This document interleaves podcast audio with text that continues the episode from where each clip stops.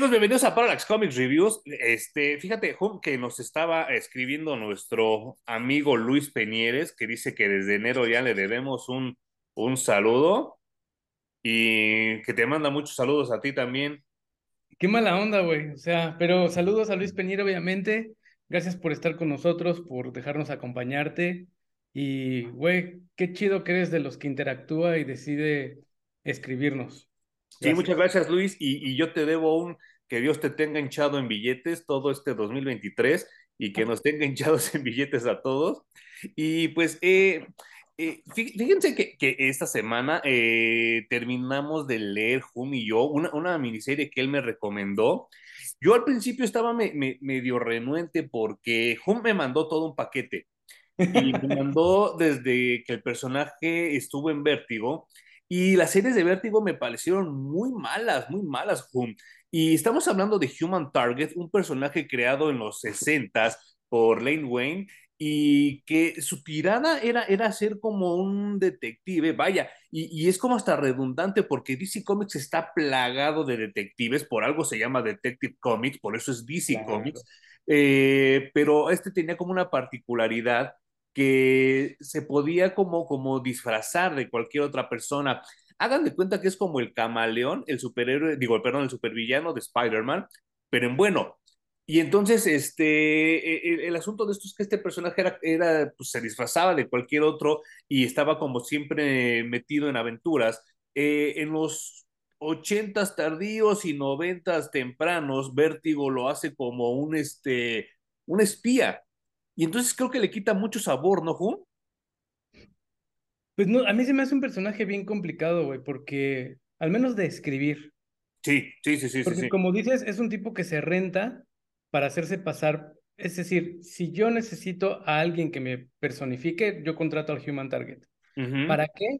Pues porque sé que me está buscando la mafia o porque sé que ya traigo eh, business chuecos y soy policía no, no necesito fingir mi muerte, etcétera, etcétera, ¿no? Entonces, desde allí creo que es un personaje que se puede escribir de una manera muy limitada. Sí, sí, sí, sí. Y le pasa justamente en lo que tú comentas durante la época en la que lo pusieron en vértigo. Eh, yo me acuerdo, leí, un chingo de cómics de este Human Target y lo, el único sabor que me deja es que, como todo en los noventas, lo trataron de abordar por lo que eh, le hace a la psique de Christopher Chance, que es de Human Target, Ajá. línea de trabajo. Sí. Entonces, luego agarra chambas en las que tiene que pasar meses siendo la misma persona. Ajá. él dice que él se convierte, o sea, él no tiene conciencia de que antes de haberse metido en ese personaje era Christopher Chance. Cuando decide meterse en un personaje, se deja ir como Gordon Tobogán y desaparece Christopher Chance para que pueda vivir esta persona. Y para eso tiene también, digamos, unos amigos que le ayudan a salir de esos trances y a decirle, ya cálmate, güey, ya saliste de allí, ya eres Christopher Chance otra vez. Y son pues sus, personajes de apoyo, ¿no? Que luego también, como eh, buen cómic de finales de los 90, principios de los 2000, eh, los pone en su contra, sí. ¿no? Sí, sí, sí. Porque también hay una temática muy fuerte allí que se dio en esos años en los que todos los personajes en los que confiábamos se volvían malos y traicionaban al personaje principal. Sí, no, y, sabes qué, eh, creo que este, este ron de vértigo, que no es el del que vamos a hablar hoy, pero Hummel les está poniendo un contexto. E, este ron de vértigo siento que, que sufrió mucho de tratar de imitar eh, Face Off contra cara de John Travolta y Nicolas Cage.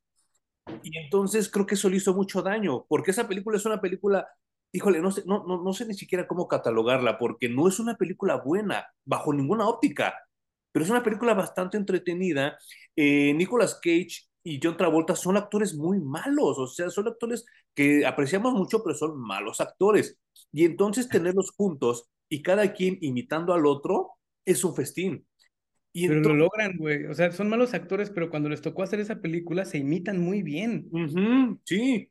Y, y, lo más cagado de todo eso que la película le fue muy bien en taquilla, le fue muy bien en reseñas, a pesar de que es una película muy mala, y si la ves es bastante entretenida. Y traducir eso al cómic, creo que perdió mucho, ¿eh? Creo que ni siquiera, a mí no me causó gracia, la verdad, ni, ni me, me fue entretenido el cómic de Vértigo. Es que fíjate que habría que ver las fechas para ver lo del huevo y la gallina, ¿no? Porque quizás también son eh, inquietudes de la época y que se tradujeron a distintos medios, ¿no? Sí, sí, sí, sí. Pero bueno, más allá de...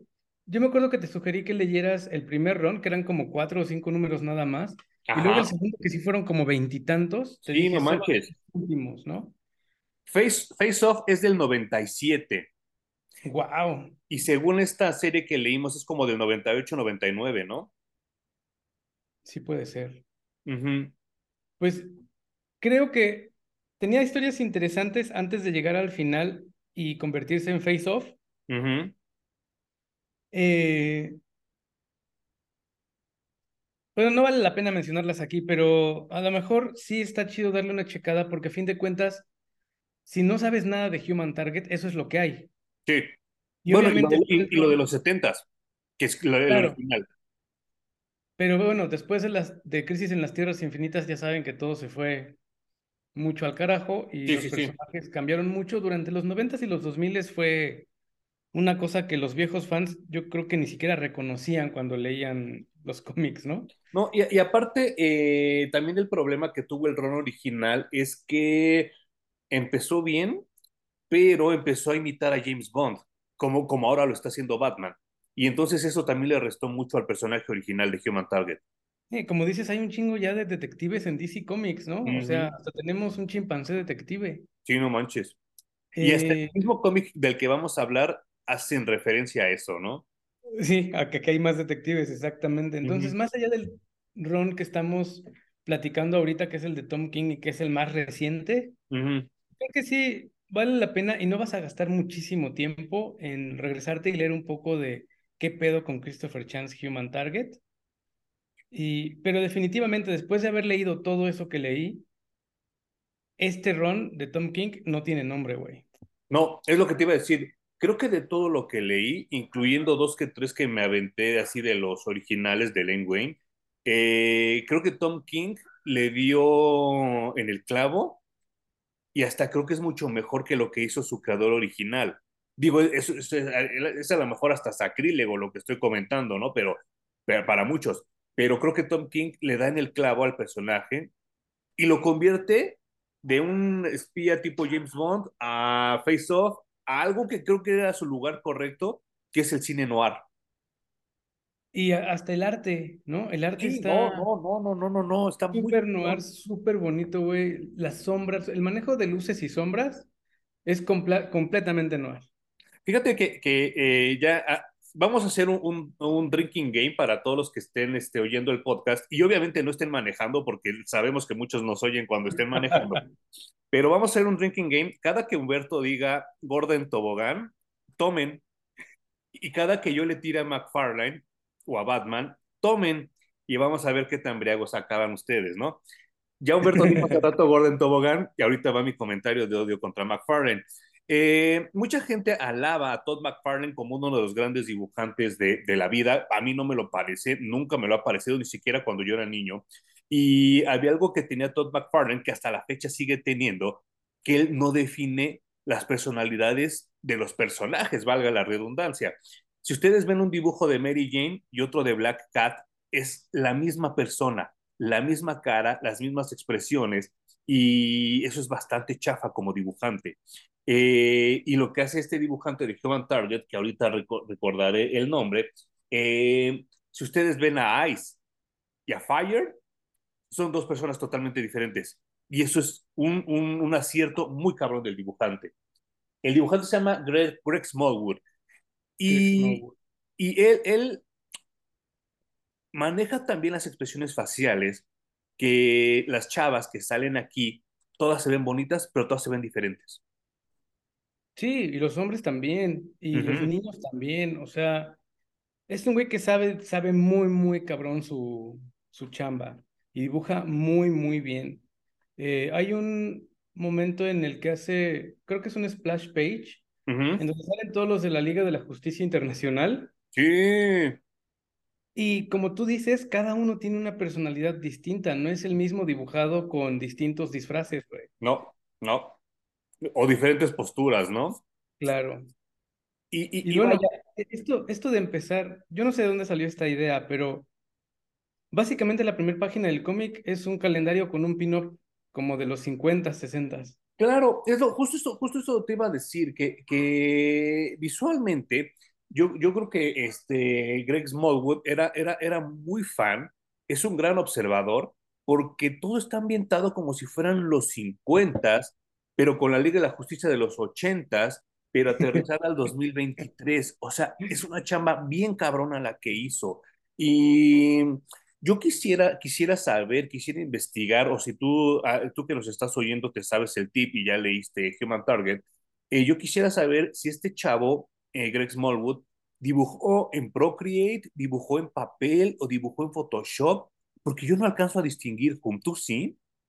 Yo creo que es completamente digital, no creo que tenga nada nada tradicional. Ok, sí, porque, porque sabes que los trazos no se ven como de lápiz, ¿sabes? O sea, no se ve como que él los haya hecho sobre un papel. No, no, no, completamente digital, estoy segurísimo de ello. Hay gente, hay eh, ilustradores que trabajan en la hoja, trazan algo muy básico con el lápiz, lo escanean y ya encima de esa hoja colorean digitalmente, ¿no? pero no creo que sea el caso. Yo creo que este güey sí desarrolla absolutamente todo en, en un programa digital, porque además se colorea él mismo. Sí, claro, claro. Que, que los colores a veces juegan a favor, a veces en contra. ¿eh? Ya después ahorita les enseñaré. Pero bueno, eh, eh, les platicamos rápidamente qué es lo que sucede. Ya les establecimos el contexto de qué es el personaje de Human Target. Y en esta, en este, en esta miniserie el que lo contrata para reemplazarlo es Lex Luthor. Y entonces como Christopher Chance es un mercenario, a él no le importa si Lex Luthor es bueno, si es malo, si es pobre o es rico, mientras tenga para pagarle, él le entra al quite, ¿no? Y entonces Lex Luthor le dice, oye, pues dame acá, échame el paro porque creo que me quieren matar, bla, bla, bla, bla, bla, bla, y Christopher Chance acepta. Y entonces, pues pasa el peligro para, para Lex Luthor, ya, ya, o sea, como que ya no está esa ondanada de peligro que, que tiene este, alrededor del ex. Y entonces Christopher Chance se toma un como whisky que tenía ahí Lex Luthor eh, ahí en su mesa y después descubre que ese whisky estaba envenenado. Y de ahí parte todo porque Christopher Chance tiene que descubrir quién quiere envenenar a Lex Luthor y por qué lo hizo. Y lo peor de todo es que tiene que buscar la cura de ese veneno porque no es un veneno común. Creo que es café lo que toma al principio y que, lo envenena, pero bueno, no importa. Es, es café, es café, tienes razón. Muy básico. Y pues el güey termina envenenado y le, le tira paro el Doctor Midnight y le dice, güey, te voy a dar unas pastillitas que son las que él se toma. Sí. Te van a hacer el paro, pero no tienes más de 12 días, güey. En 12 días. No manches. Estás muerto el veneno que tienes no, no te lo puedo tratar, está compuesto de cosas bien raras que incluso no pertenecen a este tiempo. Y aprovecha para darle su primer pista, que es por, por donde va a seguir de Human Target todos los números de, del título, ¿no? Y le dice, esto tiene agua que viene del pasado. Y de, a la que solamente pudieron haber tenido acceso los miembros de la Liga de la Justicia Internacional. Sí. Y ya, güey, o sea, ahí tienes el setup completo de para dónde va a jalar de Human Target. No, y, y, híjole, no, yo, yo no sé qué pensar, Hum. Eh, la Liga de la Justicia Internacional, digo, o sea, obviamente yo conocí a la Liga por los super amigos, pero la Liga de la Justicia Internacional fue la primera que yo leí. Y entonces sí le tengo como un cariño como muy particular y, sí, para mí es como, como muy reconfortante cada vez que leo algo de ellos, ¿no? Y constantemente los están retomando a pesar de que muchos se burlan de la liga de ellos y que es la peor y bla, bla, bla, y mamadas que dicen, ¿no? Pero para mí es como muy chido siempre andar como que retomando esas historias y, los recuerdos de, de, aquella época, ¿no? Y entonces, eh, no, no sé, o sea, yo sí la podría catalogar como de las mejores ligas que, que yo he leído y los personajes de ahí son tan diversos que es lo que la hace como muy rica, ¿no? Y particularmente en el, en el, en el número 2, que es el que, en el que estamos ahorita hablando, pues va a visitar a Ice, que es un personaje como que bien raro, o sea, bien, bien, raro porque eh, siempre ha tenido como esta, esta aura a su alrededor de como la niña buena. Y entonces, este, creo que también ahí se parte una espina dorsal de, de la historia, ¿no, Juan?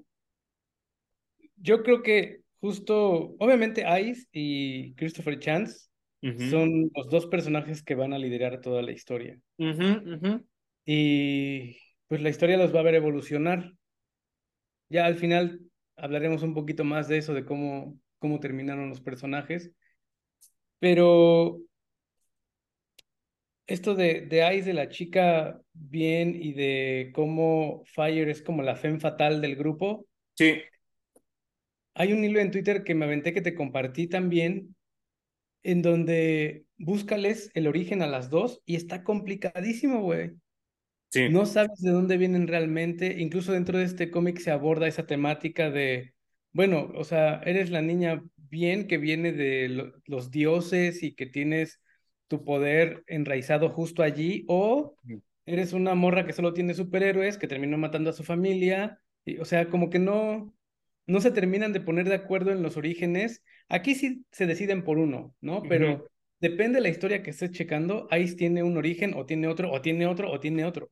Claro, y, ¿sabes qué? Y la realidad es que cuando, la crean, este, Kid Giffin y, ahí se me fue el nombre del dibujante, eh, Kevin Maguire creo que es, y, que, ellos lo único que, que, quieren hacer es una parodia a Iceman y a Human Torch. Entonces realmente ese es el verdadero origen, porque ellos necesitan dos personajes de comedia para esa Liga de la Justicia Internacional. Y entonces nada más es una parodia de Iceman y de, y de Human Torch, y por eso las ponen.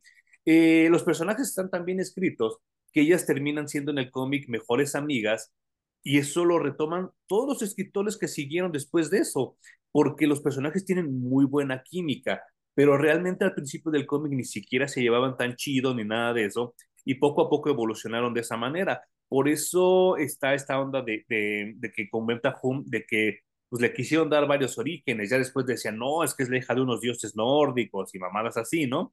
Eh, ya acabando los noventas, le quisieron dar como un peso específico a las dos y creo que la cagaron horriblemente porque eh, hay una miniserie que se llamaba Day of Judgment que en esa muere Ice y la mata un personaje chafísima de la, de la Liga de la Justicia que ni siquiera nadie lo volvió a retomar. Pero fue muy chistoso. Yo muchas veces he comentado que solo hay tres muertes que importan en el mundo del cómic. La de Superman, la del Capitán América y la de Archie. Todas las demás muertes valen para pura madre porque son muertes que se resuelven en seis meses, ¿no? Y sin embargo, cuando muere Ice, pues muchos de los que leíamos cómics sí fue así de, güey, ¿por qué no? O sea, ¿por qué la mataron? No, ni siquiera entendíamos por qué lo, lo, lo, lo, lo habían hecho. Y yo me acuerdo que en ese entonces yo le decía a Hum, güey, ¿no, ¿no has visto por ahí estos cómics, bla, bla, bla? Y me costó un chingo de trabajo encontrarlos porque todos los habían comprado. Todos querían ver cómo se había muerto Ash y por qué. No les miento, los acabo de completar este año y en compendio, porque, porque sí son muy difíciles de encontrar esos cómics, ¿no? Y, vaya, eh, eh, el asunto de esto es que eh, de manera indirecta, ICE y FIRE y la Liga de la Justicia Internacional, sin querer, diría Chespirito, sin querer queriendo, se convirtieron en personajes muy queridos, ¿no, Juan? Sí, yo me acuerdo que nos enteramos de la muerte de Ice porque Guy Gardner estaba llore y llore y llore, y creo que nunca jamás va a parar de llorar por Ice, el pobre Guy Gardner. Y efectivamente, mientras nosotros coleccionábamos cómics antes de que llegara la Liga de la Justicia de Grant Morrison. Y de hecho la Liga de la Justicia durante la muerte de Superman tiene mucho de la Liga de, de la Liga Internacional. ¿No? Están muchos personajes, bueno, está Booster Gold, está Ice. Entonces, yo también estuve en el entendido de que la Liga de la Justicia eran estos personajes y me acuerdo mucho que los dos disfrutamos mucho cuando estaba Batman liderando la, la liga. Y traía pique con Guy Gardner y se agarraban a sus putazos. Nos, nos gustó mucho esa temporada de la Liga de la Justicia. Después ya, obviamente, vino Grant Morrison y vino la caricatura de la Liga de la Justicia. Entonces ya, gracias a eso está establecido quiénes son, lo mencionábamos en el programa anterior, los Super Seven. sí. y vaya, sí, no, no, dime, dime, dime, dime. No, qué, qué buena liga porque las historias eran muy livianas, güey, no, no eran estas historias en las que cada que se aparece un villano el mundo tiembla y se va a acabar. Sí, claro. Entonces, desde allí creo que eran historias mucho más digeribles, más divertidas y aprovechaba para desarrollar a los personajes. O sea, Booster Gold y Blue Beetle son ahora lo que son gracias a ese ron. Claro, claro.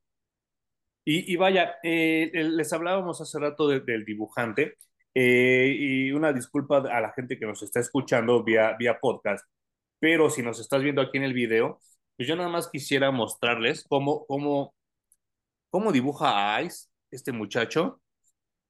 Eh, hay una regla en el cine noir que dicen que entre más rubia sea la mujer de la historia, más malvada es.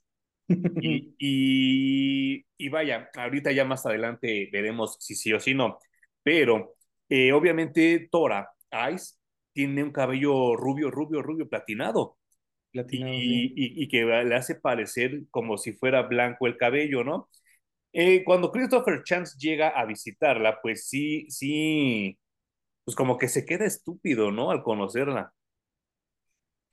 Que tiene un encanto el dibujo de este güey, no sé cómo lo logra. Yo platicaba hace poco con una ilustradora en el que platicábamos qué tanto destapar a un personaje o qué tanto no destaparlo, ¿no? y ¿Te refieres a ropa o a qué? Sí, a, quitarle la ropa, ¿ok? Y yo le decía que lo sensual no tiene absolutamente nada que ver con mostrar piel. Y este güey logra que Ice sin que sea exuberante, sin hacerla increíblemente bonita ni perfecta, ni vestirla ultra fancy, logra que ahí te encante, güey. Desde el primer panel dices, qué, qué linda, qué pedo. Sí, y, y, sabes qué, yo creo que también es mucha influencia de la, la moda pin-up de los 50 Y entonces creo que este dibujante aprovecha muy bien la moda pin-up para hacer sus poses, sus sonrisas, este, todo, todo se lo, se lo vuela de la moda pin-up, ¿no? Sí, y le sale re bonito, güey. Re, re bonito.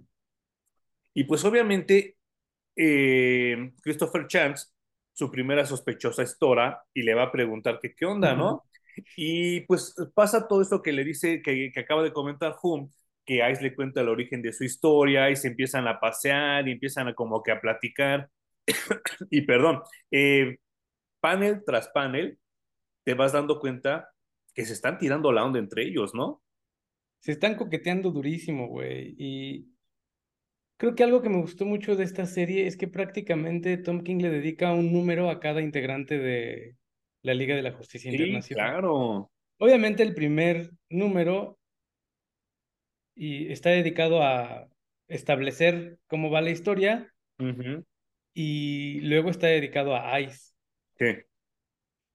Y justo va, va, a empezar a construir esta relación que a mí me, me, resulta maravilloso porque en muy poquito tiempo a mí me hizo creer ciegamente que se gustaban como si no hubiera mañana, güey. Sí, claro. Bueno, porque para Christopher Chance no hay.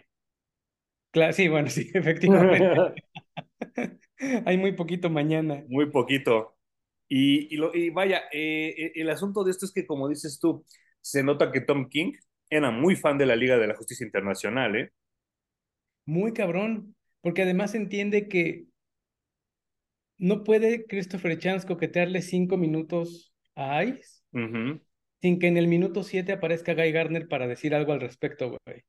Oye, pero no sé, eh, me, cuesta trabajo hasta decir esto porque ¿cómo es posible que Tom King, que jamás ha trabajado ni en cómics de la Liga ni en cómics de Linterna Verde, entienda a Guy Gardner mejor que los escritores de Linterna Verde?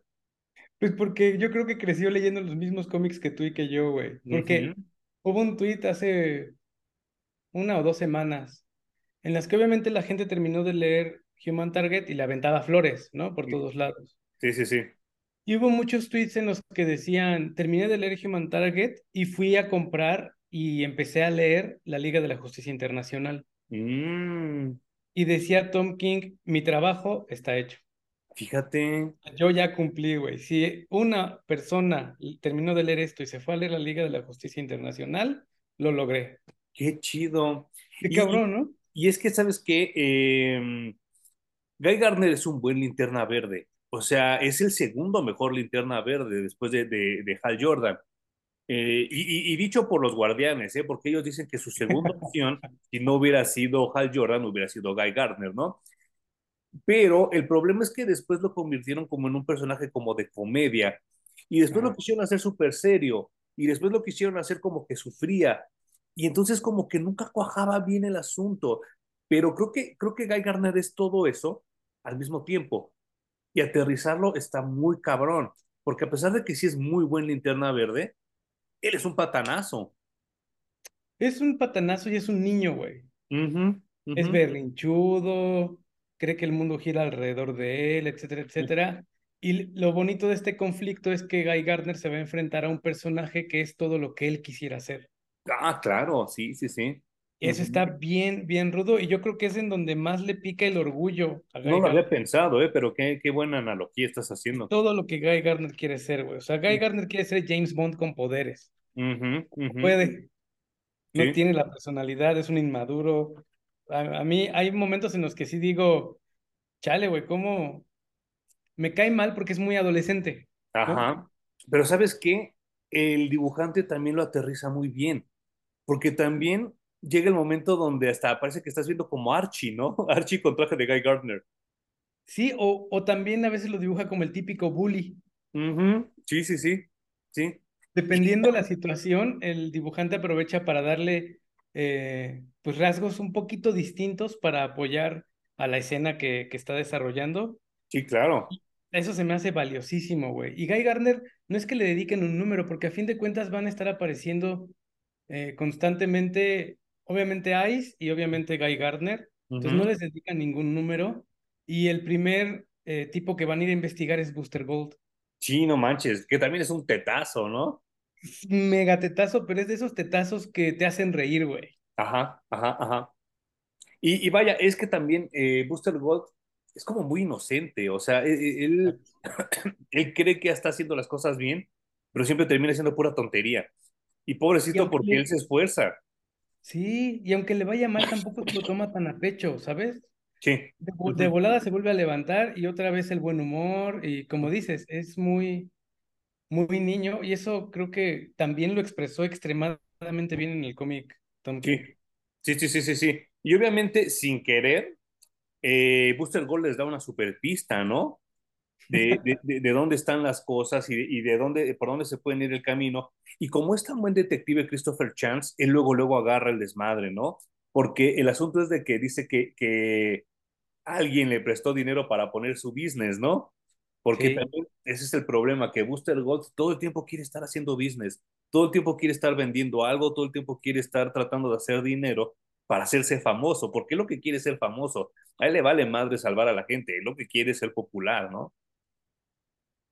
Y básicamente lo usan solo para eso, para la segunda pista, porque incluso Christopher Chance dice, y bueno, ya la tarde transcurrió en que los dos se la pasaron recordando los tiempos que vivieron mientras eran parte de la Liga de la Justicia, ¿no? Y no manches. Que, eso también es inevitable, güey, cuando te juntas con alguien con quien compartiste muchísimo tiempo y digamos que pasó cierto tiempo en lo que, en lo, que lo dejaste de ver, se juntan y obviamente es a platicar y a platicar de los tiempos que pasaron juntos, porque si no, ¿de qué platicas, güey? Pero también está chido porque se vuelve incómodo cuando tú estás con alguien que se encuentra alguien del pasado, ¿no?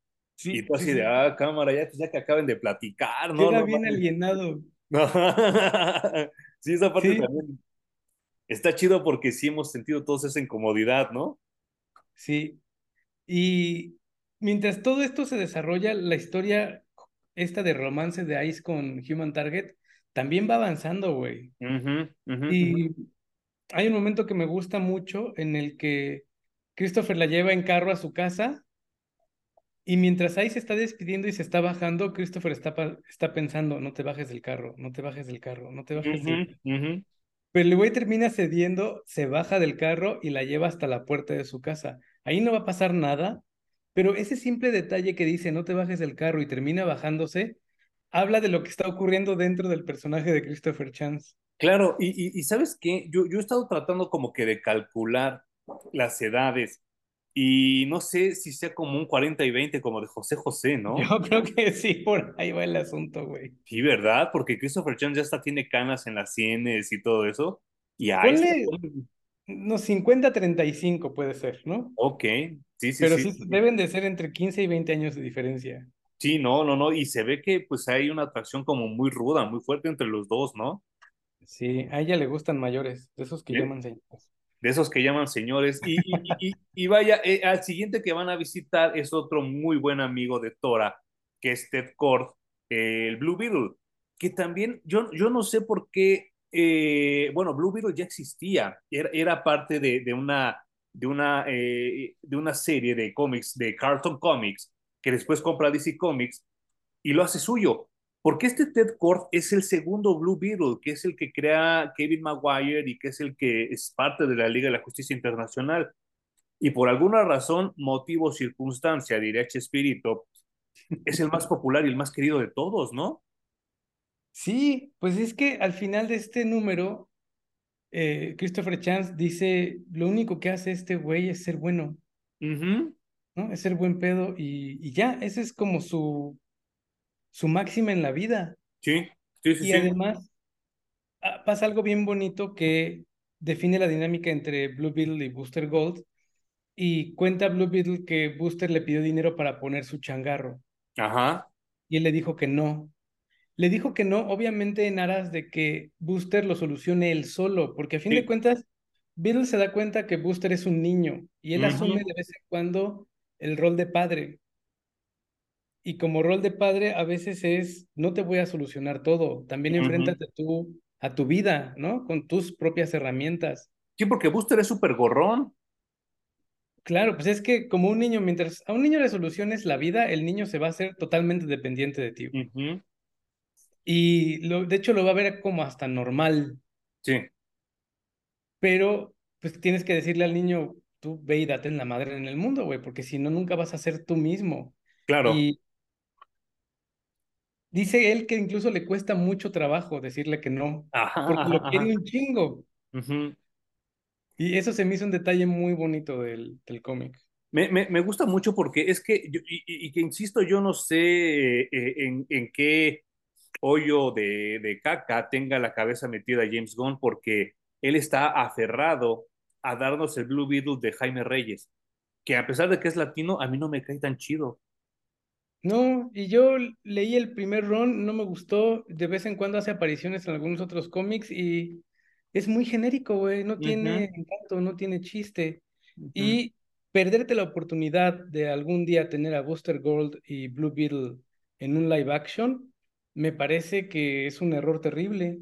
¿Te acuerdas que hace poco nos aventamos en HBO Max un capítulo de Batman de Brave and the Bold, donde sale ah, salir de la justicia? Sí, sí, sí. No manches, o sea, neta, que, ¿cómo dices tú? Que qué desperdicio, ¿no?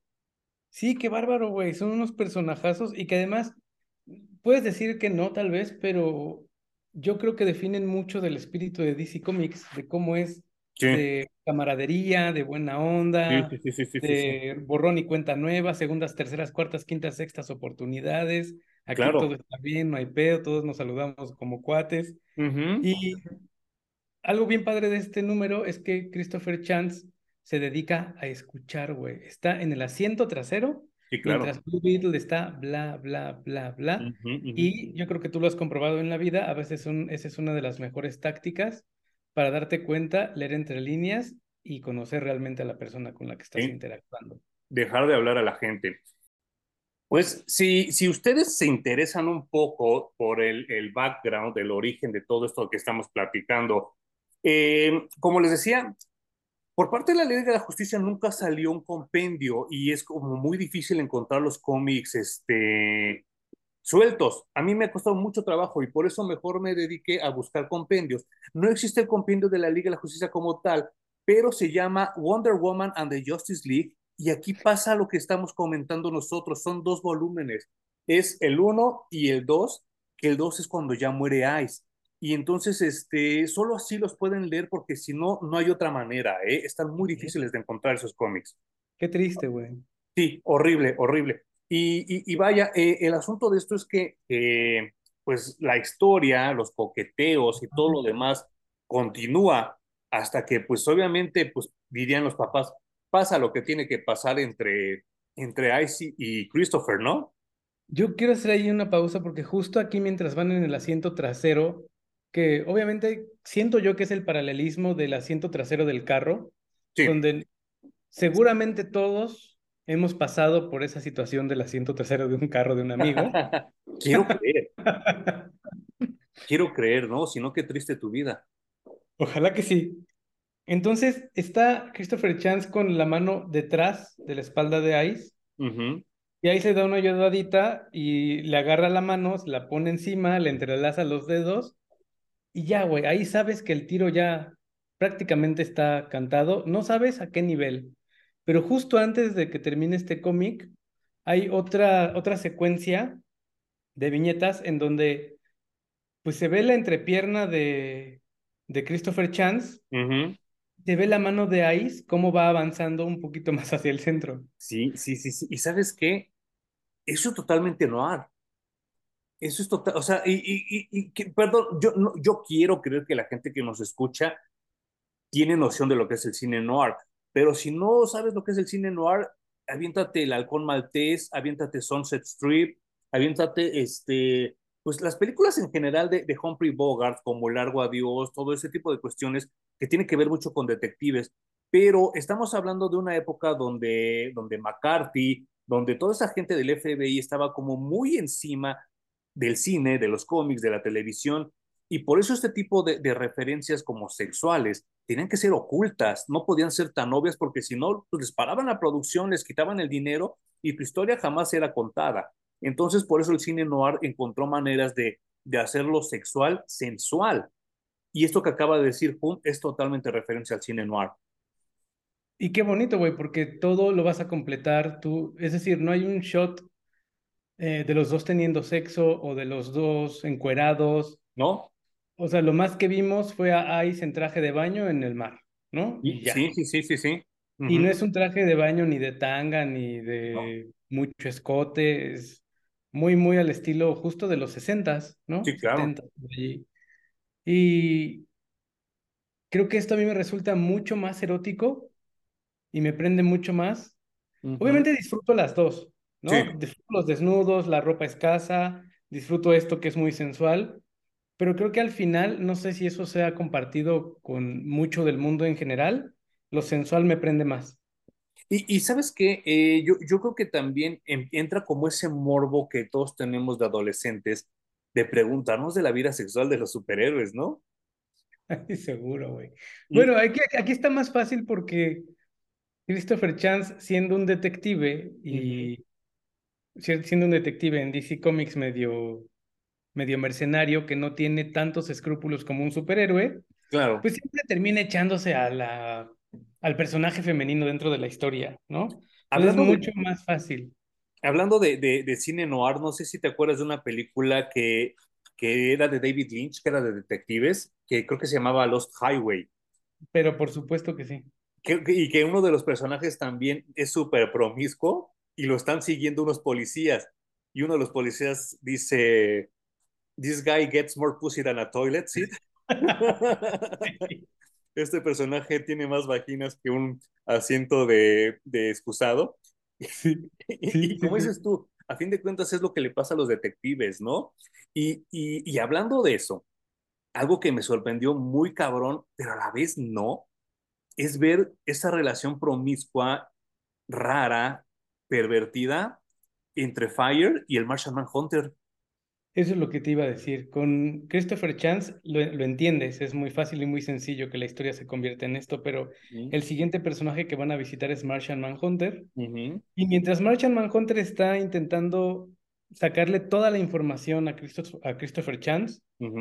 Él que también tiene entrenamiento en estas cosas, se le mete hasta la cocina al Martian Manhunter también. Y entonces le saca el secreto de que está teniendo una affair con Fire y que además Martian Manhunter, sexualmente hablando, al menos como lo entendemos aquí en la Tierra, porque no sé cómo ocurre en Marte, es un tetazo, güey. Sí, no manches. Y obviamente está este, esta cosa de fetiche en la que Martian Manhunter, su principal vulnerabilidad es el fuego. Entonces es como si tuvieras a Superman teniendo sexo con una mujer de Kryptonita. Sí, claro. Está bien, bien loco. Y luego hay viñetas en donde están en, en medio de, eh, digamos, el foreplay, El, el, juego previo al sexo, y de pronto Fire de jueguito lo quema de poquito. Sí, no manches. Y eso también lo vuelve súper ultra sensual. No, y, y, y, y, está muy cabrón porque em, esta parte yo no sé cómo, cómo ponerla, porque eh, en los 80s, 90s, cuando yo leía la liga, te inferían que Ice era muy calmada, muy tranquila porque es europea, pero que Fire era como más liberal y como más, este, pues como pirujona, porque era brasileña. Ahora ya lo manejan con cuestiones como de personalidades y bla, bla, bla, bla, bla, bla, pero inicialmente así era. Pero entonces, si se queda eso, se queda como en la mente del lector y se queda en la mente de Tom King, y si ponen que como que Fire pues es mucho más perversona, ¿no? Mucho, mucho más. De hecho, eh, básicamente, según yo, es la siguiente persona que van a visitar, aunque sí, exactamente es la siguiente persona. Pero antes de brincar a Fire, hay una cosa muy importante y lo que encuentra Martian Manhunter dentro de la mente de Christopher mm. es que su trauma más grande es ver morir a su padre, pero ver morir a su padre suplicando por su vida. Le parece que su padre se humilló frente a la muerte y le pareció algo extremadamente débil. Porque tenía, tenía pedos con mafiosos, ¿no? El güey era un contador, que era contador de los mafiosos, justamente. Y Christopher Chance cuenta que se cansó de ver pasar dinero y dijo, voy a agarrar chingo de varo, lo voy a invertir y lo puedo duplicar y luego regresarlo unos días después sin que nadie se dé cuenta. Perdió todo el dinero, ya no lo pudo pagar y se lo quebraron por no poder pagar ese dinero, ¿no? Y Christopher Chance está muy traumado porque su papá fue un pusilánime que rogó por su vida al final, Sí, no manches. Y luego, obviamente, eh, obteniendo esta pista de que tiene un affair con, con Fire, también descubre que, ¿qué fue? Que Fire convenció a, a Martian Manhunter de pedir prestado el dinero. No me acuerdo cómo estuvo ahí la cadena. Ajá, sí, sí, sí, como, como que eh, la, la, lana que, que, que, obtiene Booster para su negocio, sí más o menos se la consigue Martian Manhunter, pero tampoco me acuerdo cómo es, ¿eh? Yo tampoco me acuerdo. Y también pasa algo bien importante, que entre Fire y Christopher Chance matan a Guy Gardner. Ah, ok, ajá, ajá, ajá, pero sí, sí, es como, como más adelante, ¿no? Porque, pues, Guy Gardner sigue chingando la madre y sigue, este, pues, celoso, ¿no? Porque este güey se la pasa tirándole la onda a su exnovia, que, que es Ice, que te dan a entender que ellos realmente nunca cortan, pero como ella se muere, él cree que como ya regresó, sigue siendo su novia, ¿no? Y entonces, pero además, Ice se ha cansado, no, no solo en este cómic, en cómics de, de, otros momentos en la vida, se ha cansado de decirle que ya no, güey, que ya estuvo. Sí, no manches. Y Guy Gardner se sigue arrastrando, no sé por qué, constantemente. Y aquí se harta Ice y se harta Christopher también. Sí, sí, sí, sí, sí, sí, sí, sí. Lo cual es como muy evidente, ¿no? Y entonces, híjole, a mí sí me, sí me sacó mucho de onda esta escena porque, pues primero llega Guy Gardner y alguien finge, pues creo que es Marshall Hunter, ¿no? Ser Hal Jordan.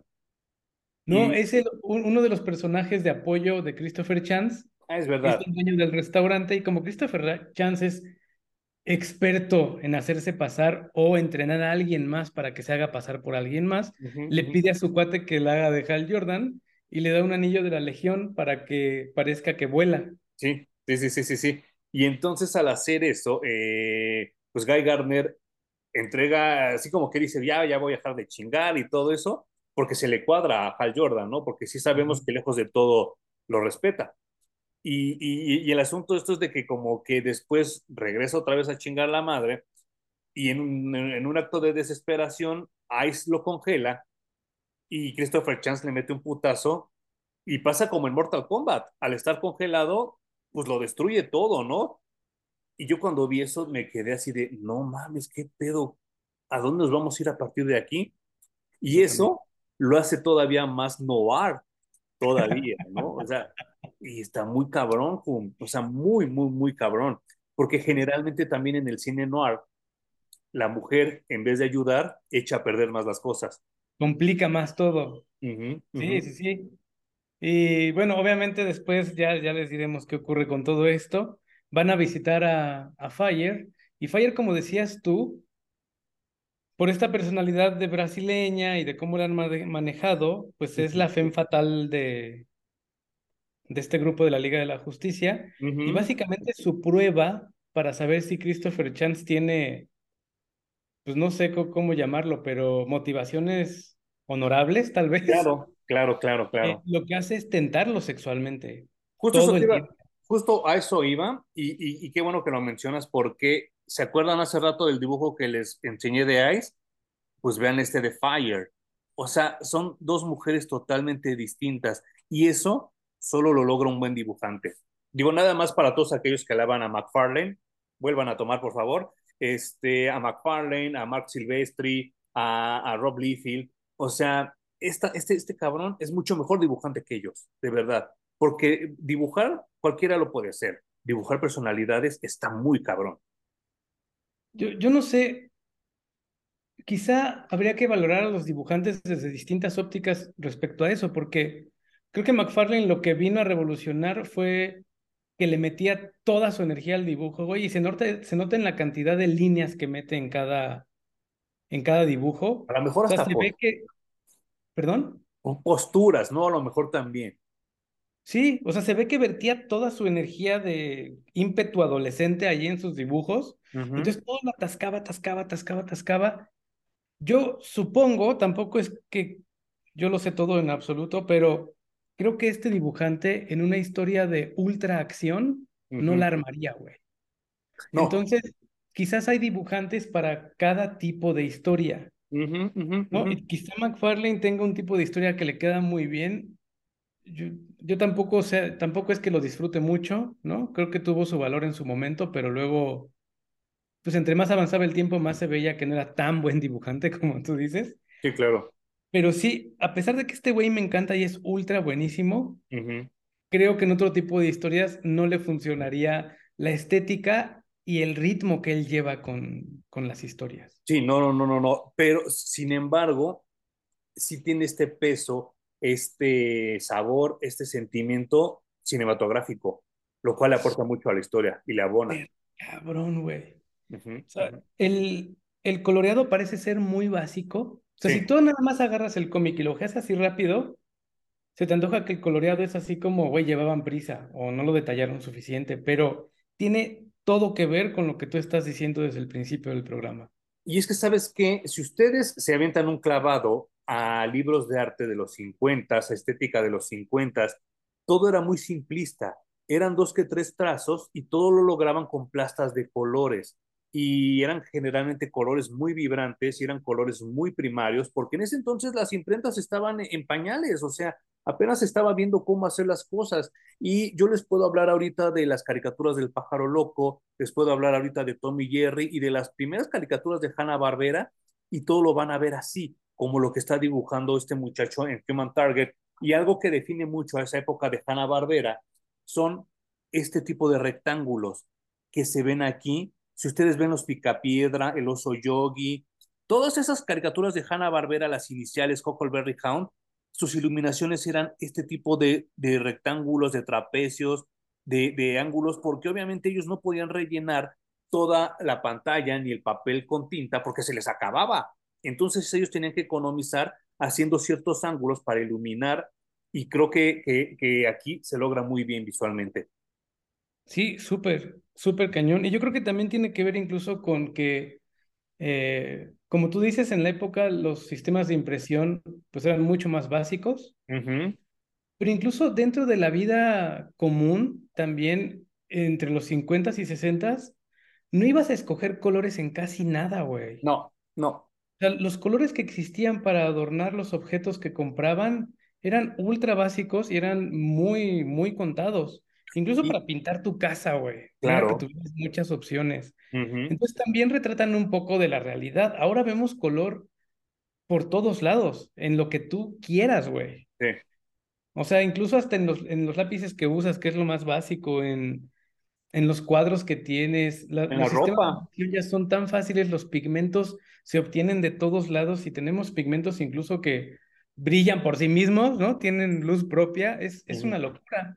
Pero antes la vida era mucho más básica, incluso en el color. Sí, y, y aparte también eh, hay, hay, un cortometraje de, no me acuerdo si es de Fantasía o de Fantasía 2000, creo que es de Fantasía 2000, que habla, que es, que es, es eh, obviamente Fantasía, hace caricatura a raíz de una canción, y hay una que se llama Rapsodia en Azul, y entonces habla mucho de Nueva York y habla mucho de, de, de este tipo de épocas y todo está manejada con esta estética que les estamos mencionando. Échenle un, ojo, está en Disney Plus, obviamente. Y también habla mucho de este blue, de este blues, o sea, de blue el color y del blues este sentir como de pesar, de tristeza, de, pesadumbre. Y cada que Christopher Chance está con Ice, iluminan de azul. Porque él sabe que, que sí lo está disfrutando, anda echándosela, pero también él sabe que en cualquier momento se muere y que esto le va a pesar a los dos. Sí, y además sufre que se esté enamorando.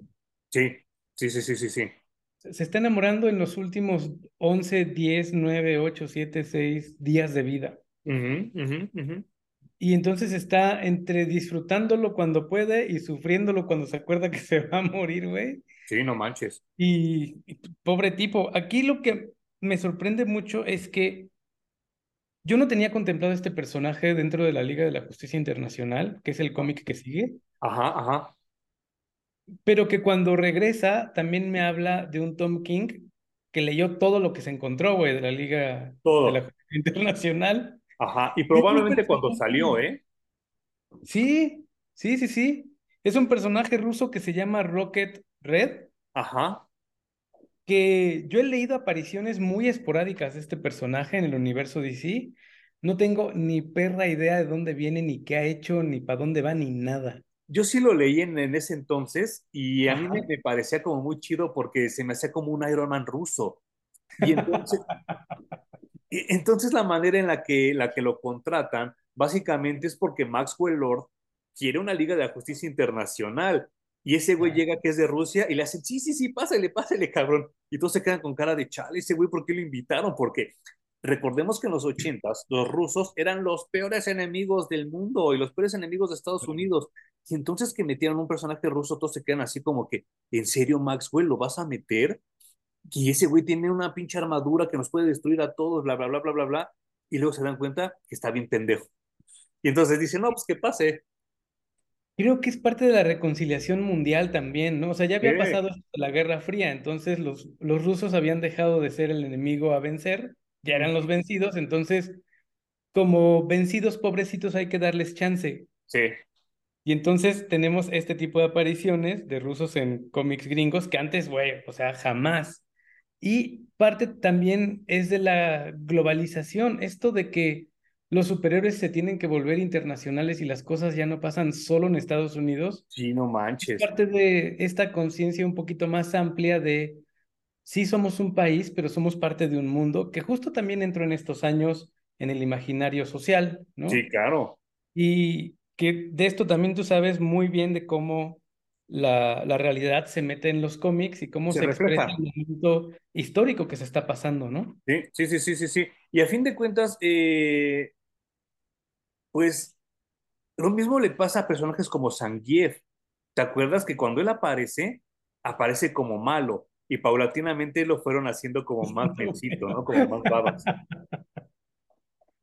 Era el malo malísimo rudo culero que te destroza con una llave, güey. Ajá, ajá.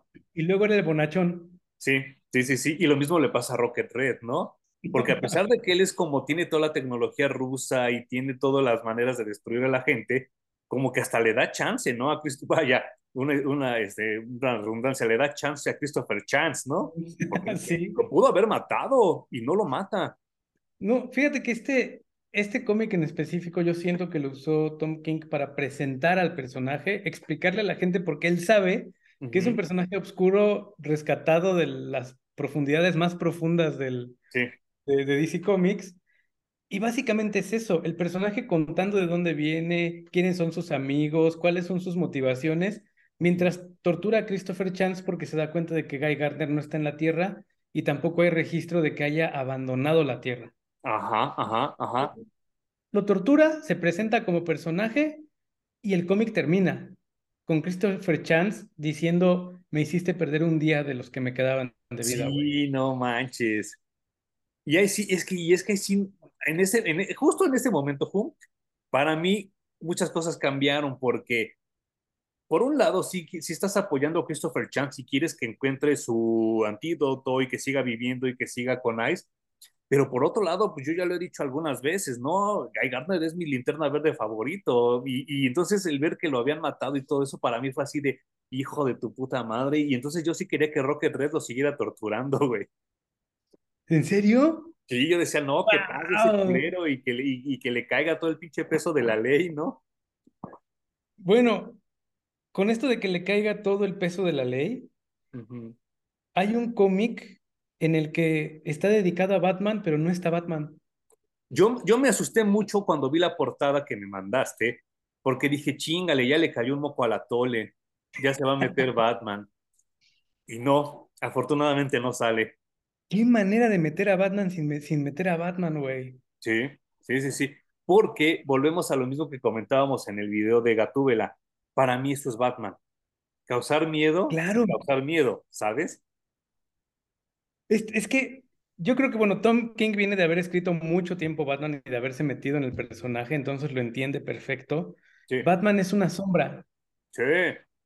Y está, sobre ti todo el tiempo. Y está en el inconsciente colectivo de la gente. Entonces, desde allí, Christopher Chance pasa todo, todo el cómic pensando que Batman va a brincar de cada esquina a la que, a la que se encuentra, ¿no? Sí, sí, sí. sí. Al final, Batman no salta y que Batman no haya saltado al final del cómic es la mayor pista que tiene Christopher Chance. Sí, sí, sí, sí, sí, sí, sí, sí. Sí, porque eh, eh, igual que con Rocket Red, Batman hubiera madreado, matado, humillado, orinado y pisoteado a Christopher Chance. No hay manera en la que le pudo haber ganado a Batman. No, no, para nada. Y él, él es consciente de ello. De hecho, hay, hay, un momento en el que lo está platicando con Ice y Ice le pregunta, ¿Y quién es mejor que tú? Batman. Claro. o sea, sí, sí, sí, tampoco pretendo eh, desconocer mis limitaciones, güey, ¿no? Ajá, ajá, ajá. Y, y así como decías hace rato, eh, esa es como la pista que le deja Christopher Chance, porque también te dan a entender que es un duelo de egos y de detectives. Ya se aventó su tiro mental con Marshall Manhunter, ya pasó esto de lo de Batman, y, y, y, el asunto de esto es que solo hace sospechar de a mí se me hace que algo está como chuevo por aquí, porque obviamente ellos no son malas personas, ni Ice ni Christopher Chance, y les pesa mucho haber matado sin querer a Guy Gardner, ¿no? Sí. Y luego, a propósito de esto, meten un personaje que yo jamás en la perra vida esperé volver a ver. Ajá. Que se llama Gnort, que yo es otro de los que no he entendido por qué está allí, qué hace, dónde viene, nada, güey. O sea, es un personaje como el Batmite o como el Mr. Mrs.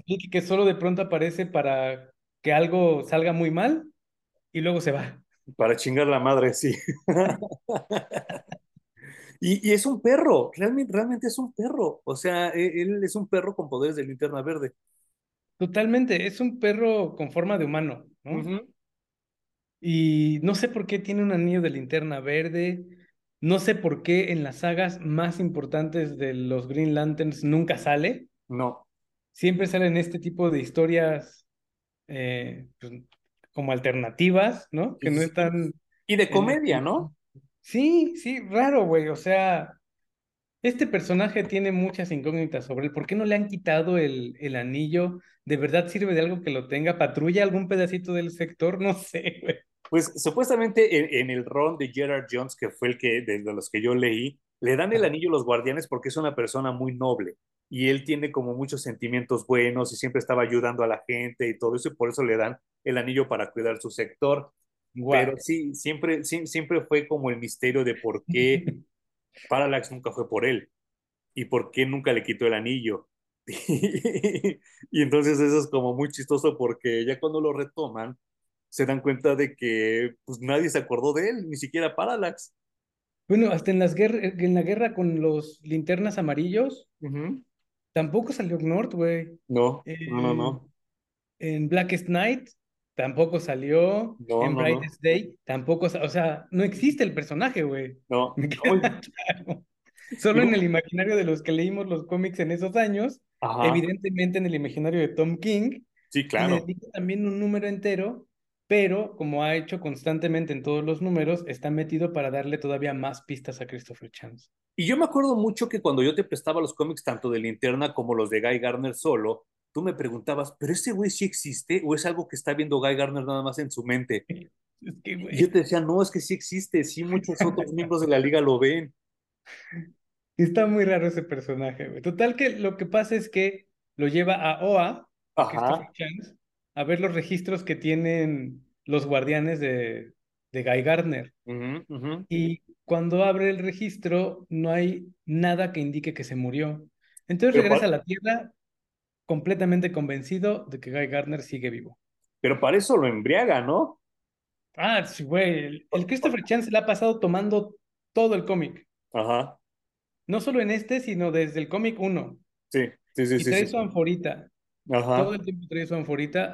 incluso se da cuenta de qué, qué tan importante es esta anforita para Christopher Chance, que en uno de sus desvanecimientos y que lo llevan al doctor, le lleva su anforita, ¿no? Y le dice, en cuanto ve que Christopher Chance empieza a buscar algo, le saca la anforita y le, dije, sí, la traje, le dice, sí, la traje. Pero se vuelve así como que de, esa, de, esos, de esos compadres que nada se juntan para tomar porque Ignore también se pone briago, ¿no? sí. Con esa anforita lo pone briago. Y le lleva como unas chelas, ¿no? Le lleva como un six. sí. y obviamente Christopher Chance revisa todos los archivos de Guy Gardner y le pregunta, ¿pero a poco tienen archivos de todo? Dice, sí, tenemos archivos de todo. Dice, ¿tienen uno mío? Sí, cómo no, y lo saca, ¿no? Y entonces él solito se da cuenta de sus errores, de sus aciertos, de las veces que le ha ido bien, de las veces que le ha ido mal, porque los guardianes tienen registro de todo, ¿no? Ya de ser súper fuerte eso que te pasara en la vida real, ¿no? Pues ya ves que cuando te, bueno, dicen que cuando mueres te pasa la vida enfrente de, tus ojos. Ha de ser bien difícil ir a visitar la vida mientras alguien más lleva el registro, porque es, en teoría, como son los guardianes, es un registro imparcial. Sí, sí, sí, sí. Entonces, tu vida tú la recuerdas como a ti te acomoda recordarla. Claro. Tal vez para hacerla más dolorosa o menos dolorosa, no sé, como cada quien lo decida, pero ir a ver un recuento imparcial de lo que has vivido, no sé cómo sea, güey. Sí, ha de ser muy, muy, muy, muy rudo. Muy choqueante, sí. Y pues vaya, eh, todo eso lleva a que Guy Garner no estaba muerto, estaba echándose unos juegos de billar en un bar. Andaba de parranda. Andaba de parranda. Guy Garner frente a Christopher Chance, obviamente The Human Target no tiene oportunidad, güey. No. Lo muelen en tres segundos, pero Guy Garner es tan inmaduro y tiene eh, defectos tan claros para alguien que observa que Christopher Chance los explota para poder darle sus madrazos a Guy Garner durante varios números del cómic. Y este no es la excepción y se me hace una manera muy ingeniosa de cómo vencer a Guy Gardner a pesar de que tiene el anillo del internado. Sí, sí, sí, sí, no manches. No se me hubiera ocurrido a mí jamás en la vida, ¿eh? No se las vamos a contar, pero al final termina, pues le para la chinga a Guy Gardner y además le saca información. Sí, no manches. Sí, sí, sí, sí, sí.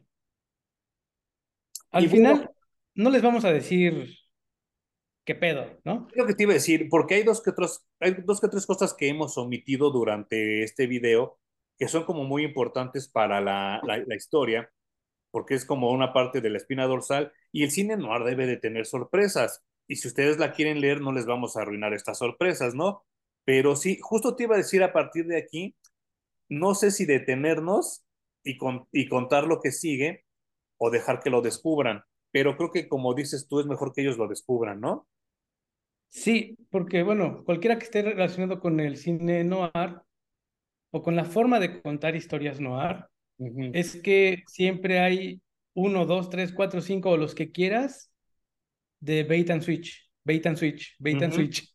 Sí, sí, sí, sí, sí. Todo el tiempo tú estás pensando mientras se desarrollan las historias, ah, es este, no, es este, no, es este, no, es este, y así te vas hasta que al final te lo revelan y muchos incluso al final hacen bait and switch tres veces en los sí. últimos tres minutos, güey, ¿no? Sí, claro. De, ya, ya estuvo, por favor. Sí, sí, sí, sí, sí, sí. Y, y, y, ¿sabes qué es lo más cabrón de todo esto? Que no sé si a ti te pasó, pero yo quisiera que Tom King, y eso ya es así como mi, mi, mi, mi deseo, así como, como long shot, ¿no? Como de que yo sé que nunca se me va a cumplir, pero estaría bien chido ver que Tom King escribiera Dick Tracy, güey. Uf, ojalá, güey. Estaría que le dieran, que le dieran, sí, que, o, sí, quieres que no sea cómic, pero que se aviente el guion de la película que ojalá algún día el perro del Warren Beatty suelte los derechos. Uh -huh, uh -huh. Imagínate, estaría muy cabrón, muy cabrón. Sería muy, muy bonito, güey, porque estoy seguro que o escogió él al dibujante o hicieron una mancuerna muy buena para contar exactamente de sí. la manera que querían contarlo. Sí, no manches, no, no, no. Y, y la neta les queda muy, muy bien. Eh, el último número eh, para mí fue muy, muy tenso. Obviamente no les voy a contar lo que, lo, que, lo que sucede, pero para mí fue mucha, mucha tensión. Y llegó el momento donde sí dije, ya, ya quiero que acabe este desmadre, o sea, ya, ya necesito que acabe porque me está, este, me está dando ansiedad. Y eso solo lo logra un buen escritor. Fíjate que, obviamente mientras transcurre el cómic, yo estoy pendiente de distintas cosas. Depende uh -huh. de lo que me están contando, pues retomo pedacitos de la historia de aquí y de allá para ir disfrutándola y obviamente cuestionarme cosas a futuro. Uh -huh. Pero después del último número, yo descubro que toda la trama, al menos en, en, lo general, trata de que Christopher Chance va a evolucionar de ser este personaje enfocado durante toda su vida en ser lo fuerte que su padre no fue ¿Qué? cuando suplicó por su vida. Y entonces él tiene que integrar su parte débil digamos, descubrirse que él puede ser débil y frágil también, uh -huh. lo termina integrando, ¿no? Es decir, se vuelve un ser humano completo porque no solo eres fuerte y, y, y aguerrido todo el tiempo, también eres débil y, lo sí, integra. Claro. Y junto con la persona que lo está acompañando, que es Ice, le uh -huh. ocurre lo contrario. Ella toda la vida ha sido débil, frágil, buena onda, uh -huh y su personaje va a ir avanzando en la historia a integrar su parte de yo también sé ser mala y culera. Y el Jin y el Jan, ¿no? Y lo termina integrando también. Entonces los dos personajes, tanto Christopher Chance como Ice, eh, se terminan completando. Sí, no manches. Con su parte fuerte, fuerte y su parte débil. Y güey, es, creo que terminar una historia allí es una cosa excelsa. Sí, no manches. Sí, sí, está muy cabrón. Y, y de nuevo, de nuevo, eh, insisto, subrayo y recalco que sigo sin entender el hate que le tiene la gente a Tom King, sigo sin entender el por qué le tiran tanto sin entender lo que él está tratando de hacer, pero me entra mi duda, y lo comentábamos en el episodio anterior, ¿qué carajos va a hacer con Wonder Woman? Ay, no sé lo que tengo claro es que va a ser algo completamente distinto a lo que hemos leído los últimos 20 años de Wonder Woman. Por lo menos, ¿eh? Por Desde menos. allí ya está muy interesante, güey. Sí, porque eh, lamentablemente, y algún día haremos un video de Wonder Woman para hablar de esto, eh, lamentablemente creo que después de George Pérez, solo William Messner Loebs y John Bernal, alabado sea su nombre, han hecho algo distinto. Porque de ahí en fuera todos se quieren fusilar a George Pérez, todos quieren que tenga que ver con la mitología griega, y creo que Wonder Woman va a ir, va mucho más allá de eso, ¿no? Y, y, y, creo que Tom King puede darnos algo diferente y sí, la neta voy a estar muy al pendiente de lo que suceda. Espero que sí, porque todos esos que mencionas creo que se fusilan cosas que ya se hicieron, pero mal entendidas, güey. Entonces queda un sabor ahí bien raro. Eh, Wonder Woman nunca ha tenido una personalidad constante, digamos. Cada quien le mete de su propia cosecha. Entonces creo que sí ya hace falta alguien que defina un poquito mejor al personaje. Pues Greg Rook hasta, hasta bisexual la volvió, ¿no? Y, no está mal. Creo que desde sus inicios, Wonder Woman podría ser gender fluid, ¿no? Así de. No importa si es hombre, no importa si es mujer, es indistinto. Yo digo que sí, pero no la sueltas de sablazo como la saltó ese güey. No, y como decíamos, no la haces el motivo principal de la historia. si dentro de la historia ocurre, ocurre naturalmente y está bien, güey. Sí, sí, sí, Pero no, no haces en el título Wonder Woman, bisexual. claro. O las aventuras bisexuales de Wonder Woman. sí, sí, sí. Y, y, y yo, yo eh, le deseo mucha suerte a Tom King. Yo sé que, que, que él sabe por qué se echó ese alacrán al calzón, pero no va a estar fácil, ¿eh? No, no, no, no. Pero bueno, mira, yo le voy a dar el beneficio de la duda después de todo lo que hemos estado leyendo de Tom King. Sí, porque yo lo he disfrutado mucho, mucho. Y como dices, hay que hacerlo, güey, porque también Wonder Woman, ya hemos hablado de, del personaje, obviamente, pero sí. merece que leamos mucho más. Sí, sí, sí, claro. A, pesar de que a la gente le está rayando, al menos en las estadísticas del podcast, eh, Constantine. Sí, no manches, va, va, va, muy bien Constantine. Y, y, me estoy dando cuenta también que como que sí, a la gente le gustan más estos temas como más, este, entre sobrenaturales y como que de, como que de miedo y cosas así, ¿no? Y existenciales, ¿no? También. Porque si algo tiene Hellblazer, güey, es que está súper existencial el cómic. Pero ¿qué creen? Se van a la verga porque es nuestro programa y hacemos lo que queremos. Oye, pero hablando, hablando de eso, bueno, no sé si tú quieras mencionar algo más acerca de... No, no, no, no, no. Eh, solo que acaba de terminar el ron, obviamente no hay compendio. Si llega a México en español, no duden en comprarlo. Y si no, cómprense el compendio, ¿eh? De volada. Sí, no, ni lo piensen. Así es, shut up and take my money. Así, ponle aguacate y todo lo que se les pueda ocurrir. Y pues ya, creo que es todo lo que hay que decir acerca del Human Target. Qué chulada de cómic. Todo, todo, todo. Eh, de verdad, eh, Tom King se ha hecho un experto en agarrar personajes olvidados y darles una nueva perspectiva. Eso, eso creo que tiene mucho, mucho valor. y realmente yo disfruté mucho y, y, te agradezco, Hum, que me hayas recomendado esta lectura porque sí, la disfruté mucho, mucho, mucho. Y con eso yo quisiera cerrar Human Target. Pues ya nada más para cerrar este episodio de, de, de, de Human Target, eh, pues vamos a hablar de nuestras recomendaciones y antirecomendaciones de la semana. ¿Qué tienes tú para nosotros, Jun? Mi principal antirecomendación es tu man crush en su más reciente película de Kylo Ren contra dinosaurios. ¿Cómo crees? Es la cosa más mala que he visto en los últimos meses, güey. Malérrima. Pobre. Super, super meca. Ultra meca, güey. Yo tenía la esperanza de que fuera mucho dinosaurios y también por eso fui a verla. Ajá. ¿A quién no le gustan los dinosaurios en el cine? Claro. Y ni eso, güey, ni por eso vale la pena. Creo que es una de sus peores actuaciones, pero se nota que está hecha muy a huevo. Y se nota que lo hizo por dinero, yo creo, ¿no? O por contrato, porque, no sé, está forzado a hacer esa película y se nota en su actuación qué mala onda, fíjate, porque yo creo que también él, él necesita ya descansar, porque sí se ha aventado un proyecto tras otro, tras otro, tras otro, y yo creo que ya también tiene que estar como descansando, porque si no se va a quemar bien gacho, ¿eh? Se tiene que limpiar, y fíjate que una de mis primeras pistas que yo no vi, porque, pues, si estaba leyendo Human Target tenía que haberlo visto, pero, eh, perdón, Tom King, no recibí tus enseñanzas como debía haberlas recibido. Pero Cinépolis, la película se llama 65, o sea, super random el título, ¿no? Y Cinépolis, dos días antes de que se estrenara, me mandó un correo diciendo, con esta película obtienes puntos dobles en los boletos que compres. No manches. Esa promo yo jamás la había visto, güey. Para mí es la primera vez que se presenta. Y que te ofrezcan puntos dobles para una película debe de ser una pista de lo mala que va a ser. Sí, no manches. Sí, sí, sí, sí, sí. Oye, qué no vayan feo, qué feo. Sí, no, ya que tiene que descansar este el buen Adam Driver, porque sí, también ha estado en Madrid, y lo mismo le puede pasar a Pedro Pascal, ¿eh?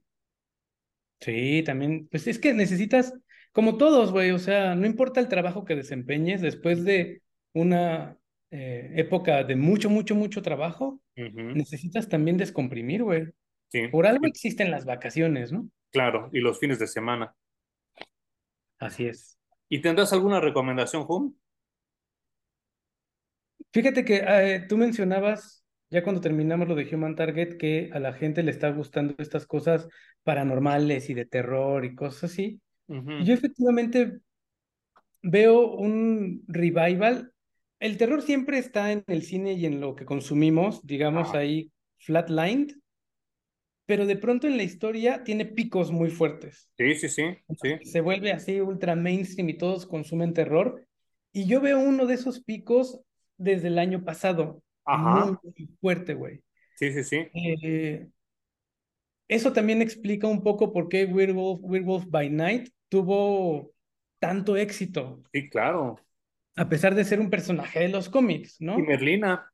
Y Merlina, güey. Merlina es otro fenómeno que también merece ahí echarle un ojo porque ni Netflix esperaba el, éxito. Las dos series más exitosas de Netflix de todos los tiempos han sido Stranger Things y Wednesday o Merlina, como, como la quieran llamar.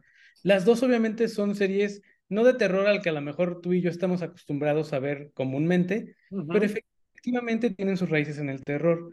Y desde allí mi recomendación de la semana es Scream 6. Oh, no Lo primero que voy a decir es una franquicia que a mí nunca me convenció. ¿Cómo crees? Nunca fui fan de Scream. Justo hace poco mi hermana me preguntaba lo mismo y yo sí siempre fui fan, ¿eh? Sí, yo me acuerdo que sí, a ti, a, mi hermano también le gustó un chingo la, la película de Scream. Es una franquicia que él ha seguido. Y Ale y yo fuimos a ver ayer Scream 6 y la conclusión unánime es que es la mejor película de la franquicia, güey. ¿Cómo crees? Y mira que la 5 estuvo bastante chida, ¿eh? Este es mejor que la 5, sin duda. Fíjate que... no deja de ser Scream. Yo me siento, yo me siento mal porque, al, decir esto porque eh, yo desde que salió Scream 1 yo la fui a ver al cine. Y de ahí en fuera me fui a ver la 2, la 3 ya no la vi en el cine porque ya había yo entrado a mi vida laboral y no me daba como tiempo y me la tuve que aventar ya en, en ese entonces rentada en videocassette la 4 y la 5 ya me las aventé en la tele, o sea, fue así de, vamos a ver a que ya a completar este desmadre. No es cierto, perdón, la 4.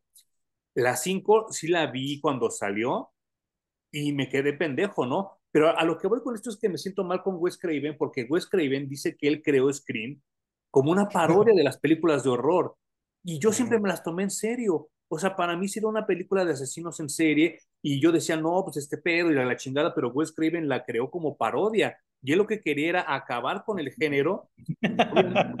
Obviamente, la gente como yo no la entendimos y la apoyamos como franquicia y ve hasta la fecha sigue.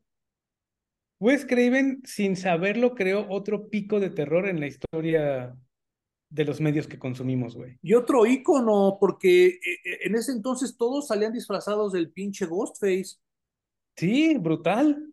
Brutal. Y la marca, ya, o sea, es algo bien raro porque todos los, digamos, monstruos previos, llámese Freddy Krueger, Jason, bla, bla, bla, bla, se casan con el actor. Sí.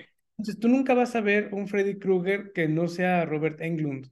Y, y el que salió fue malísimo.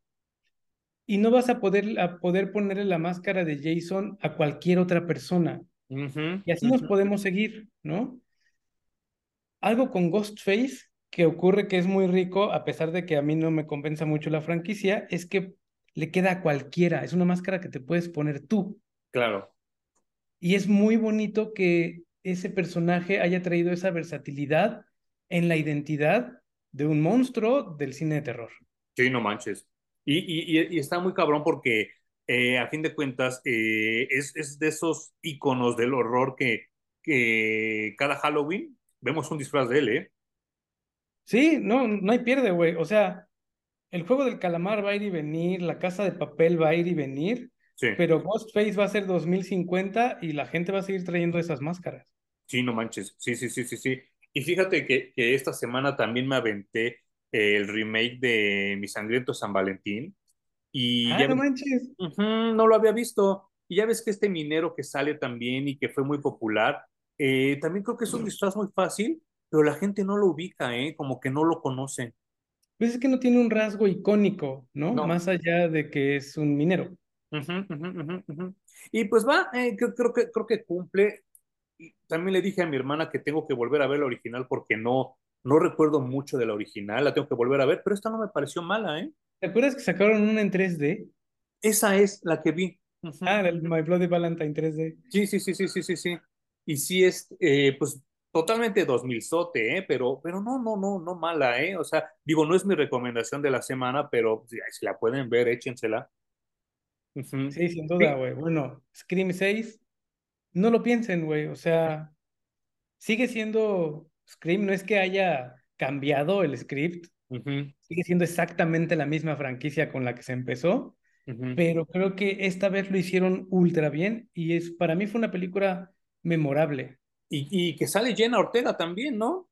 Güey, que ya sale en todos lados, o sea, no sé, hicieron pacto con el diablo, güey, porque cuando hicieron Scream, no se esperaban haber tenido entre sus actrices uh -huh. a una super mega estrella. Sí, no manches. Y qué bueno por ella, ¿eh? La neta, porque sí le echa muchas ganas y sí, este, qué bueno que el éxito le llegue en este momento y que le llegue por algo que tenga que ver con su actuación y no por una franquicia, ¿sabes? Sí, porque no es, Mer o sea, tú ves Scream y no es Merlina. No. Y no, no. otra película en la que sale que se llama X. Ok. Eh, es, ella está dentro del crew que están filmando una película porno. Ok. Y ella decide participar en la película porno. Ella es, digamos, la que lleva el micrófono, la microfonista. Ajá. Y luego decide formar parte de la película porno. Nunca aparece desnuda. Y mi teoría es que para ese momento ya estaba siendo Merlina. Y yo creo que uno de los, una de las cláusulas en el contrato de Merlina uh -huh. es que no puede andar por la vida haciendo desnudos, güey. En las debe películas. ser, debe ser, porque en Estados Unidos son muy cuidadosos de ese, de ese tipo de aspectos, ¿eh? Y, y, a veces lo agradeces, a veces no. Pero, pero, pero sí. Y, y, y fíjate que, que, pues yo me, me, aventé, y esta es mi recomendación de la semana. Eh, en los 70 hubo una, una miniserie, bueno, no, no, no fue miniserie porque sí fueron tres temporadas, una serie llamada Kung Fu con David Carradine. Ajá. Eh, no mames, yo como la disfruto porque tiene varios aspectos que me gustan a mí, como el, las artes marciales, el western, etcétera y demás. Acaban de hacer un remake que también ya va por su tercera temporada, llamada Kung Fu, pero esta está situada en tiempos actuales y la protagonista es una mujer. Y yo la verdad me siento en buffet porque no mames, está lleno de asiáticas y todas, todas, todas súper guapas y yo así de babeando. Y aparte pero tú lo ves por la historia. Yo por la historia, claro. no, pero independientemente de eso, la historia sí está chida y tiene como que varias cosas místicas. Sí se avientan sus chingadazos de kung fu y se ve que la chavita esta realmente sabe kung fu y está chida. Ya va para su, para su tercera temporada, apenas voy como a la mitad de la tercera temporada y va bastante bien, ¿eh? Y, y sí, sí, si a ti te gustan los madrazos y las asiáticas, no manches, de verdad te la súper recomiendo. Yo la veo cada que, que la veo, está muy, muy, muy, muy chida. Y, y, y, de verdad así, este, pues la disfruto mucho y está en HBO Max, si ustedes se la quieren aventar, ahí está. Cuando dices estas cosas, yo ahora me pregunto por qué chingados no hicieron de Shang-Chi una serie. Híjole, yo estoy casi seguro que con lo que acaba de pasar en los Oscars, van a retomar a Shang-Chi. Pero bien, o sea, de buena manera, güey, porque el Shang-Chi que vi en la película a mí me dio mucho, dirías tú, cringe. Quiero creer, ¿eh? Quiero creer que lo van a retomar bien y que lo sepan entender, porque sí, la película, yo estaba muy emocionado, pero tú me la tiraste al suelo y entendí por qué. qué mala onda, güey. Pero bueno, es que tú vienes de series de Kung Fu y lo que vimos en, en el cine fue todo menos Kung Fu, güey. Y no manches, no, no, no, no. Ay, creo que hay más Kung Fu en Matrix que en Shang-Chi. Sí, sí, sí, sí, sí. Y eso está muy culero. Y eso está muy, muy culero. Sí, sí, sí, sí, sí. Y, y, y, vaya, eh, no, no, no sé si llamarlo antirecomendación, pero a mí me pareció muy desagradable eh, el asunto este de los Óscares de los negros, ¿saben? Eh, yo sé que nos oyen en Estados Unidos y, y, si tienen problemas ahorita ustedes con eso, pues bajen el volumen o lo oyen después. Pero a mí me parece muy grotesco, muy grosero y muy fuera de lugar lo que está haciendo la gente negra en ceremonias de premiación como lo de los Óscares, donde ellos piden igualdad, piden respeto y piden este, un lugar. Y había una culera de la película de Wakanda Forever que llevó un pinche vestido culerísimo, blanco, con un velo que parecía resplandor de Tehuana y no dejaba ver a los de atrás. Y en toda la pinche ceremonia no se lo quitó. Y entonces a mí se me hace muy culero que tú estés pidiendo respeto, faltándole el respeto a la gente. Es que, puta, eso ha sido, no, no solo de esto de, del movimiento, pues sí le voy a llamar negro porque estoy en México y me lo puedo permitir y me Ajá. vale. Eh, no solo de ese movimiento, sino de varios otros movimientos en los que lo que quieren es ser escuchados y vistos, no les importa nada ni nadie más, güey. Sí, no manches. Y creo que ese es un, un extremismo al que no se debe de llegar nunca. No. Porque todos estamos metidos en este pinche planeta y en esta misma existencia. Nadie es mejor que el otro. Entendemos que la historia ha premiado a unos y ha castigado a otros. Sí. Eh, tristemente cada quien tiene que esperar su turno. No sé cómo nos vaya a tocar yo me siento muy afortunado de, de ser como soy y de vivir en el país en el que vivo. Sí, claro. Pero entiendo que a otros les ha tocado unas realidades ultra durísimas, les han cortado incluso la existencia, pero no eso, eso no te da el derecho de pasar por encima de nadie, güey. No, no, no, no. Y búsquenlo, búsquenlo, está en Twitter, está esta actriz, eh, pónganle la ceremonia de los Oscars, así tal cual el hashtag, y va a salir esta señora haciendo el ridículo y tapándole la vista a todos los demás y tristemente todos los que estaban atrás eran los asiáticos de Everything Everywhere All, at Once, eran chinos, ¿no? Entonces, de alguna manera indirecta estás diciendo que tu raza negra es superior a los chinos y eso no se vale. Y también creo que, mira, Chadwick Boseman a mí se me hacía un muy buen actor, creo que a mí no se me hacía buen actor, ¿eh? Grandísimo Black Panther. Eso sí. Pero esta decisión de convertirlo en mártir me parece una muy, muy mala decisión porque creo que no lo es y además él no hubiera deseado serlo. No, no, no, no, para nada. Entonces agarrarlo como bandera y dedicarle tributos uno o dos años después es el equivalente a que la gente dice, bueno, sí, ya Will Smith abofeteó a, a Chris Rock, superémoslo, ya pasó un año. Bueno, apliquen la misma, güey, ¿no? Sí, claro. Pasó mucho tiempo de que falleció Chadwick Boseman, le hicimos los homenajes que le teníamos que hacer, le reconocimos el trabajo que le teníamos que reconocer y vámonos a lo que sigue, güey. Y lo dijiste muy bien, fue un, un, buen Black Panther, pero no es Al Pacino, no es Robert De Niro, no es Tom Hanks, o sea, tampoco mamen, ¿no? O sea, sí, no es Denzel Washington, no es eh, Morgan Freeman, es decir, que tenían, tienen una carrera que se sigue construyendo, ¿no? Y, un rango actoral muy cabrón, ¿no? Y que seguramente han tocado muchas más vidas que Chadwick. Sí, sí, sí. Eh, sí, sí, sí. O sea, es totalmente. A, lo que quiero llegar tal vez es a que todo está sacado de proporción, como el velo que mencionas, como el duelo de Chadwick Boseman, como casi todas estas expresiones de movimientos. Ahorita en el que estamos hablando es el de negros, pero de muchos otros movimientos que ya se sienten fuera de lugar y exagerados. Así es, mi querido Juan. ¿Algo más que quieras decir para terminar el capítulo de esta semana? Compren todo lo de Tom King, léanlo nos dicen qué tal les pareció. sí, no manches, sí, sí, sí, sí, sí. Y eh, yo les quiero decir que pues ya eh, estamos a 15 de, bueno, estamos grabando el 15 de marzo. En dos semanas aproximadamente eh, llega la nueva temporada de Riverdale y nuestro siguiente episodio tiene que ver final. con... El, sí, la temporada final se acaba y ya en ese, en ese entonces explicaré las razones por las cuales se acabe, que a mí me parecen bastante válidas, pero si ustedes no han tenido la oportunidad de checar los, la última temporada de Riverdale, la anterior, la, la, la 6, chequenla porque tiene mucho que ver con lo que vamos a hablar la siguiente semana.